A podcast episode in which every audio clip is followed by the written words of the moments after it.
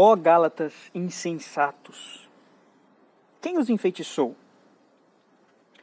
Jesus Cristo não lhes foi explicado tão claramente como se tivessem visto com os próprios olhos a morte dele na cruz? Deixe-me perguntar apenas uma coisa. Vocês receberam o Espírito porque obedeceram à lei ou porque creram na mensagem que ouviram? Será que perderam o juízo? Tendo começado no Espírito, por que agora procuram tornar-se perfeitos por seus próprios esforços? Será que foi à toa que passaram por tantos sofrimentos? É claro que não foi à toa. Volto a perguntar: Acaso aquele que lhes deu o Espírito e realizou milagres entre vocês agiu assim porque vocês obedeceram à lei ou porque creram na mensagem que ouviram? Da mesma forma, Abraão creu em Deus e assim foi considerado justo.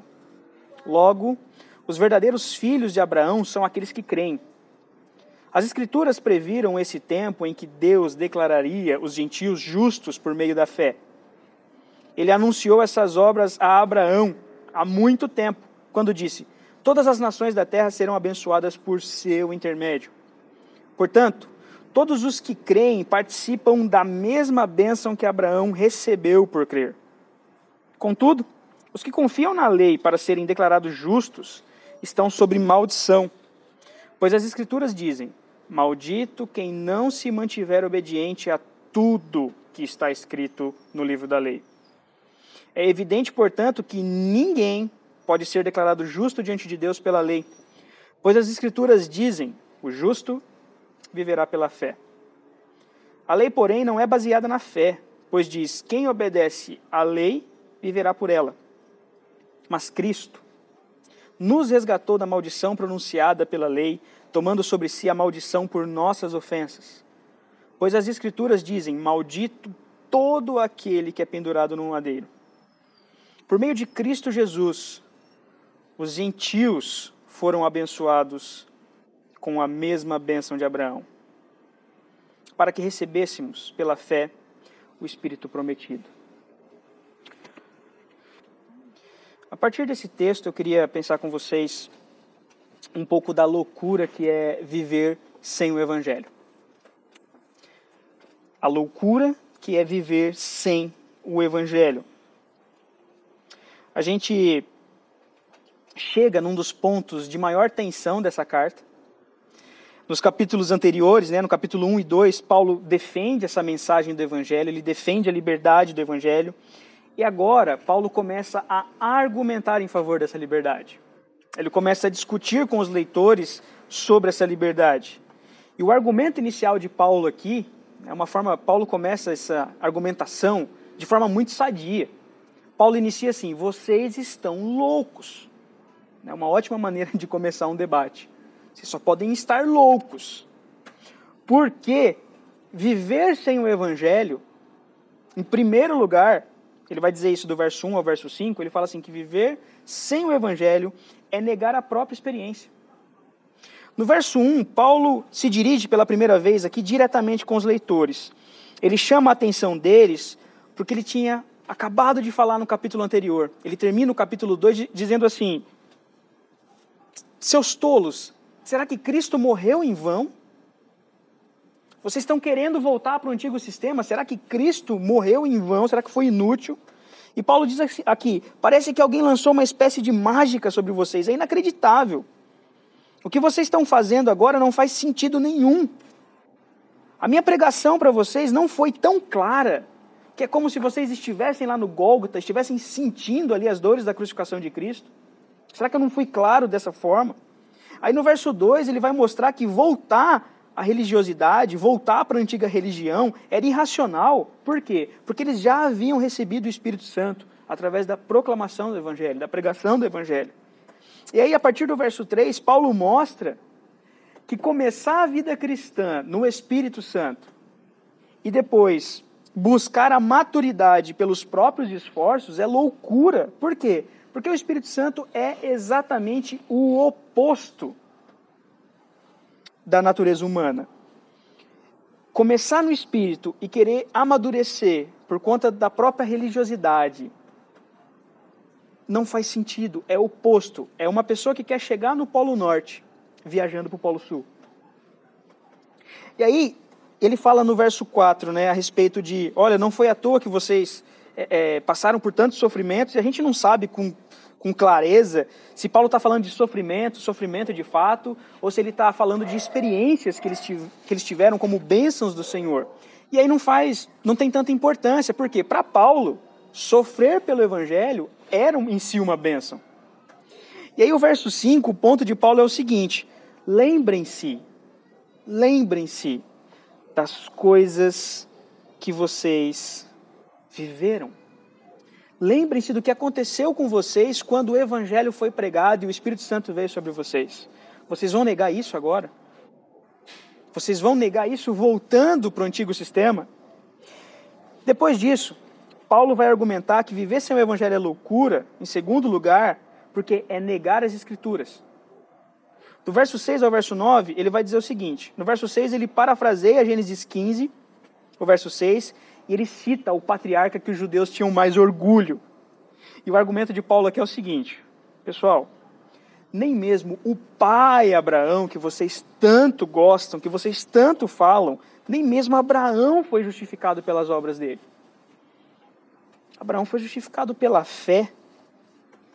Ele vai mostrar que Abraão creu e depositou sua total confiança em Deus, pois quando ele recebe a promessa, aquilo era humanamente impossível. A mulher de Abraão era estéril. Era impossível, humanamente, aquilo acontecer. Ele diz: Abraão creu. Ele não conseguiria fazer nada para ajudar Deus a cumprir aquela promessa. E aí no verso 7, Paulo ativa a bomba, né? The bomb has been planted. No verso 7. Ele diz assim, ó. Bom, deixa eu cutucar aqui a, as onças judaizantes com a vara curta do evangelho, né? Ele fala assim: Os verdadeiros filhos de Abraão Deixa eu contar uma coisa para vocês. Os verdadeiros filhos de Abraão são aqueles que vivem pela fé e não pelas obras. Aí no verso 8 ele cita o Antigo Testamento, ele cita a bênção de Deus para Abraão e mostra que desde o primeiro patriarca, as bênçãos da salvação não era apenas para os judeus, mas seria para todas as nações. Ele lembra, olha, em Abraão todas as nações da terra seriam abençoadas. E negar essa verdade, negar que essa bênção é universal, é negar justamente aquilo que vocês estão pretendendo seguir. Vocês não querem seguir a lei, vocês não querem seguir as escrituras. E negar isso agora, vocês estão negando o que vocês dizem estar seguindo, ou seja, loucura. No verso 9 tem um portanto no texto. E esse portanto de Paulo aí é matador, é aquele ponto do argumento que não tem retorno mais. A única consequência lógica possível é o seguinte: bom, se o pai Abraão creu e ele foi justificado porque ele creu, portanto, logo, todos os verdadeiros filhos de Abraão, ou seja, aqueles que creem, recebem. Não tem outra história. Se Abraão foi justificado porque creu, os filhos verdadeiros dele também são aqueles que creem. Aí Paulo, tup, drop the mic. Não tem mais assunto a partir daqui. E aí, por fim, em terceiro lugar, Paulo vai mostrar que viver sem o evangelho é loucura, porque, além de negar a própria experiência, além de negar as escrituras, é negar o próprio Deus. Do verso 10 até o verso 14, que foi o trecho que a gente leu, no verso 10, Paulo mostra aqui o argumento preferido né, de, de qualquer descrente aí para o religioso chato. Aquele argumento que diz assim: olha, meu amigo, você segue a Bíblia nos seus pormenores? Você segue a Bíblia tintim por tintim? Você fala assim, não. Ele fala assim, ah, então não me vem encher o saco. O que essa galera não sabe, talvez, é que esse argumento é mais velho que andar para frente. E que esse argumento é um argumento completamente cristão. Paulo está usando esse argumento lá no primeiro século e ele está fazendo isso citando a lei, ele está fazendo isso citando Deuteronômio. Ele faz isso mostrando o seguinte: percebam o tamanho da loucura. O próprio texto da lei mostra que é impossível cumprir a lei e ser justificado por ela. A única coisa que se consegue tentando seguir a lei é falhar. E aqui que entra né, a nossa resposta, sempre quando alguém vem com esse argumento. Olha, você segue a Bíblia em perfeição? Eu falo assim, não. É justamente por isso que nós somos cristãos. É justamente por isso, você chegou no ponto principal. Nós somos cristãos porque nós somos imperfeitos. Nós somos cristãos porque nós não conseguimos seguir a lei de Deus. Nós somos cristãos porque a gente não consegue fazer ali tudo que ela ordena, tintim por tintim. Nós somos cristãos porque nós não conseguimos salvar a nós mesmos através das nossas obras. É por isso que nós somos cristãos. E aí no verso 11, Paulo traz à tona uma citação agora do profeta Abacuque. Ele cita ali a, a frase, né, o justo vai viver pela fé. E fazendo isso, Paulo estava falando ali dos livros da lei. Paulo está falando de Abraão, Paulo está citando o Deuteronômio, e agora ele cita um profeta do Antigo Testamento. Ele mostra assim: olha, todo o Antigo Testamento tem a mesma mensagem. A promessa que Abraão recebeu, né, aquilo que a lei fala que não, não poderia acontecer, ninguém poderia ser justificado por ela. Aí o profeta diz assim: ó, o justo vive pela fé. Paulo mostra a unidade do Antigo Testamento. E aí, mais uma vez, né, no verso 12, ele mostra esse argumento de oposição, de espelho. Ele fala assim: olha, vocês precisam entender de uma vez por todas que ou nós vivemos pela lei, ou nós vivemos pela fé. Os dois não dá. São coisas opostas. E do verso 13 ao verso 14, Paulo amarra essa argumentação mostrando algo concreto. Ele mostra a redenção através da cruz de Cristo. Como isso aconteceu? Aconteceu de uma maneira dupla, de uma via de mão dupla. Primeiro aconteceu porque Cristo se tornou maldito através da lei no nosso lugar. E aí ele cita Deuteronômio 21, lembrando que maldito é todo aquele que for pendurado no madeiro. E a segunda via é que os cristãos, tanto judeus como gentios, eles recebem a mesma justiça que Abraão recebeu. Porque creu. É assim que acontece a redenção. Ele diz assim: olha, a cruz de Cristo aconteceu o seguinte: ele pegou a nossa maldição e deu a justiça dele para nós. Simples. Uma troca absurda aos olhos humanos. Né? Que, que troca louca é essa? Uma troca que não tem lucro. Cristo não ganhou nada por isso. Mas como se não bastasse, né, isso não era suficiente para o nosso Deus ainda, além dessa troca, além de dar salvação, ele ainda fala assim: olha, eu vou dar uma garantia para vocês, uma garantia vitalícia, que é o Espírito Santo. Enquanto vocês estiverem aí, ouvirem essa mensagem, o Espírito Santo está entre vocês, vocês vão se lembrar que essa promessa é irrevogável, essa salvação não tem jeito mais de voltar atrás. Porque, como o próprio Paulo escreve na carta aos Efésios, o Espírito Santo é o penhor, ele é a garantia dessa herança. Dessa forma, o que, que Paulo está dizendo para os crentes lá da Galácia? Que negar o Evangelho é negar, em primeiro lugar, o Deus que deu a lei para o povo, o Deus que deu as promessas do Redentor, é negar o Redentor, o Filho de Deus, o Deus encarnado, é negar Cristo e a sua cruz. E por fim, ele mostra que é negar o Espírito Santo como garantia disso, como nossa garantia vitalícia. Percebam, negar o Evangelho é uma completa e insana negação da Trindade. Paulo quer que eles aprendam que o Evangelho não é apenas um ponto de partida da vida cristã, mas é o combustível de toda a nossa caminhada. Paulo quer que eles pensem a respeito da loucura de tentar alcançar um objetivo indo em direção totalmente oposta. Paulo quer que eles sintam a segurança, que eles vejam que a mensagem de Paulo, a pregação de Paulo, não é diferente da mensagem do Antigo Testamento. Não é diferente da mensagem da, dos livros da lei, dos profetas. E ele quer que eles recebam, de uma vez por todas, esse espírito e a garantia da eterna liberdade. Qual que é o nosso problema hoje? Definitivamente, vivemos em um tempo louco. E nos convenceram que o remédio para essa loucura é algo chamado normalidade. Os anos passaram, gerações mudaram e diariamente nos é apresentado um novo normal. As insanidades dos outros tempos são apresentadas agora como: olha, isso é normal, isso é padrão. Isso é feito através da propaganda e a gente compra isso. Simplesmente porque os tempos mudaram. Loucura hoje é questionar, é duvidar de algumas coisas. E nesse texto a gente vê o que, que a gente tem que fazer. Bom, a Bíblia concorda que o ser humano enlouqueceu. A Bíblia nos diz que o ser humano não foi criado louco, mas ela concorda que nós enlouquecemos. Entretanto, o antídoto que a Bíblia nos mostra, o remédio de Deus para essa loucura não é a normalidade, é uma loucura ainda maior. Como que eu soluciono essa loucura humana? Com uma loucura que eles não conseguem conceber. A fuga do manicômio dos nossos tempos é uma loucura sobre-humana, é uma loucura temporal, é uma loucura transcultural, é a loucura do Evangelho da graça de Deus.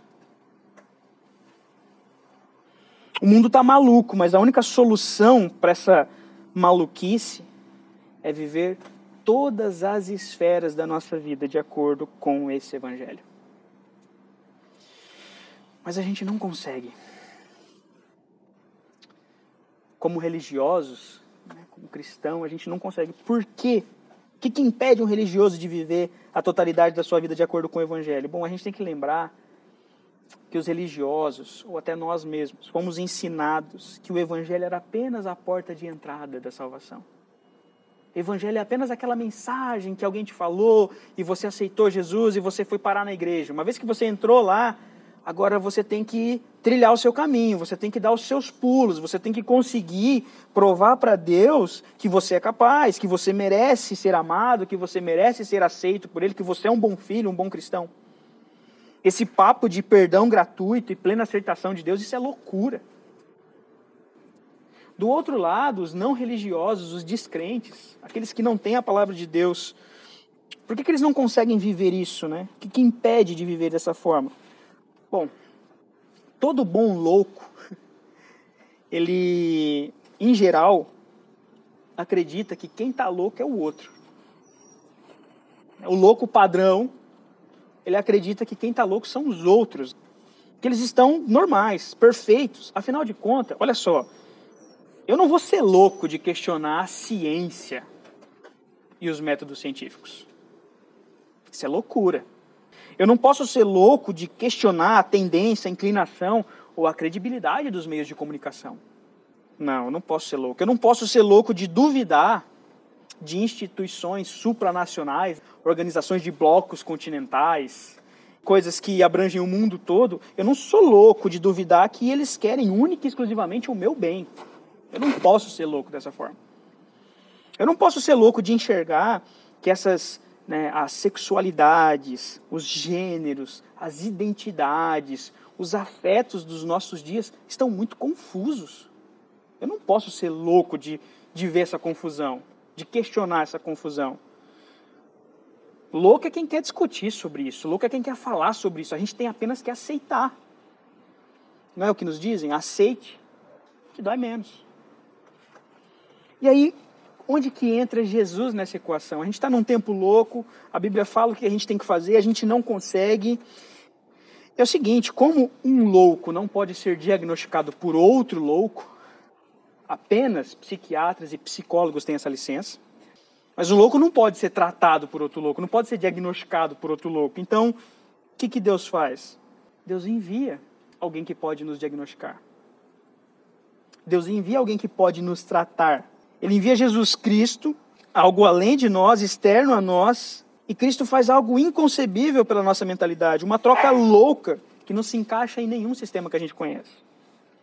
Ele envia Cristo e Cristo vive perfeitamente em obediência à lei de Deus, e ele troca todos os méritos dele pelas nossas falhas. Ele envia Cristo e ele troca a vida dele pela nossa morte. Ele envia Cristo e na cruz ele troca a alegria eterna pela nossa tristeza infinita. Ele envia Cristo e na cruz ele troca o amor do Pai pela nossa inimizade, pela nossa rebeldia. Ele envia Cristo e na cruz ele troca a liberdade da loucura divina pela prisão da loucura dos homens. Que diferença isso faz na nossa vida? Bom, o Evangelho muda tudo. Uma vez que ele curou a nossa loucura, nós podemos abraçar de uma vez por todas o Evangelho e vivê-lo em todas as áreas da nossa vida. Por exemplo, eu posso ser o louco que questiona as coisas à minha volta. Eu posso ser o louco também que acredita na Bíblia como palavra de Deus, que acredita que ela não erra, que acredita que ela é suficiente, que acredita que ela é inspirada. Eu posso ser o louco que sabe que ir na igreja semana após semana e fazer tudo que todo crente faz, eu posso ser o louco que sabe que isso não salva ninguém. Eu posso ser o louco que acredita que nunca mais eu vou ser condenado novamente, porque o Espírito que habita em mim me garante isso. Eu posso ser o louco que não deposita confiança em nenhum partido, em nenhum político, em nenhum sistema econômico como salvadores do mundo. Eu posso ser o louco que ousa desafiar os sistemas educacionais convencionais e propor novas alternativas. Eu posso ser o louco que vai ter filhos, mesmo sem as condições que o mundo exige para eu ter filho. Eu posso ser o louco que trabalha para servir. O louco que trabalha por amor. O louco que trabalha por convicção, por vocação, em um mundo onde todos trabalham quase que exclusivamente por dinheiro. Eu posso ser o louco que escolhe e decide se casar ainda jovem, no mundo em que as pessoas valorizam a carreira acadêmica, profissional. Eu posso ser o louco que abraça e aceita a cultura para depois desafiar e chamar ela ao arrependimento, à redenção. Por fim, eu posso ser o louco sem medo de ser feliz. O louco mais feliz do mundo e buscar enlouquecer cada dia mais. Porque eu sei, o Espírito Santo fala no meu coração, que essa loucura é infinitamente mais sábia do que toda sabedoria humana.